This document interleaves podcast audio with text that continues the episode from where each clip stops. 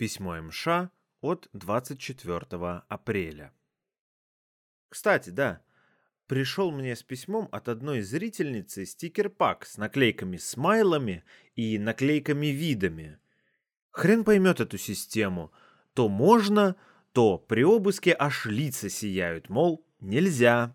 Хм, ну и ладно, хоть какое-то время письма мои тебе будут чуть-чуть поцветнее. Кстати, в стикер-паке не все виды смайлов, поэтому мои рукотворные тоже в силе. В пятницу меня приятно удивил склад. Кладовщик принес мои вещи, платочки, пакеты и антенну. О да, спасибо тебе огромное за то, что нашла именно ту, что просил. Я вытащил усы Диполе, воткнул штекер в телек, и сразу поймались все три мультиплекса и три радиоканала.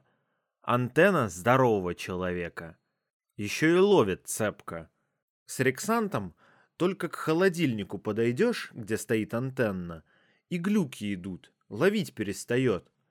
А тут стою в позе цапли, ем на холодосе и четкий уверенный прием. Мур. Антенна пришла очень в тему, так как за несколько часов до по маяку услышал, что в субботу по вестям будет премьера фильма «Иван Денисович», снятый по повести Солженицына «Один день Ивана Денисовича». Книгу читал относительно недавно, интересно было на экранизацию посмотреть. Но с Рексантом это мне не грозило, а тут хоп и подарок от Лизы – в пятницу радиоточку снова забыли поменять на маяк, но теперь это не волнует меня, так как радио на телеке есть. В общем, круть. Конечно, эта круть актуальна, пока я тут. В любой момент же могут опять в камеру а склеп перевести.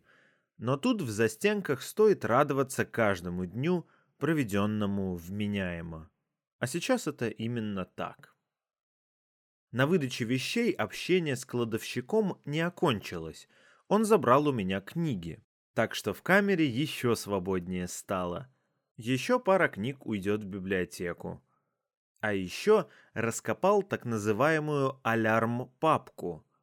В нее положил распечатанную на А4 книгу о трагедии группы Дятлова и статьи о психологии от Паши Машарева. Папку предполагалось схватить в случае отправки меня в больничку матросской тишины. Помнишь, как я описывал то, что меня может ждать? Где-то в январе-феврале 2021 года. Благо обошлось. Теперь изучаю, читаю. Кстати, о соседе. Сидит сейчас, читает о зарубежных практиках вывода из эксплуатации объектов ядерного наследия заинтересовало прям. Но, говорит, далеко не все понятно. Но хоть что-то читать начал, уже хорошо.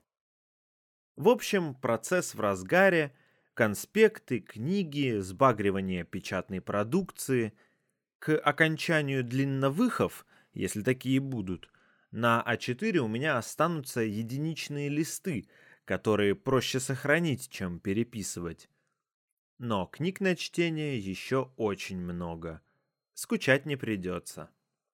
По остальным вопросам тишина.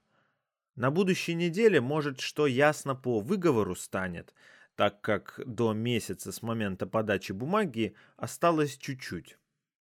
В среду получил передачу от Насти. Спасибо ей. Все цело, вкусно и полезно. Впереди длинновыхи, как показывает практика, даже одного дня хватает, чтобы почта начала сбоить. А тут два праздника. Второй в этом году, боюсь, будет шопипец. Так что возможны баги в доставке писем. Имей в виду. И прощаюсь до следующего раза. 24 апреля 2022 года. Твой Андрей.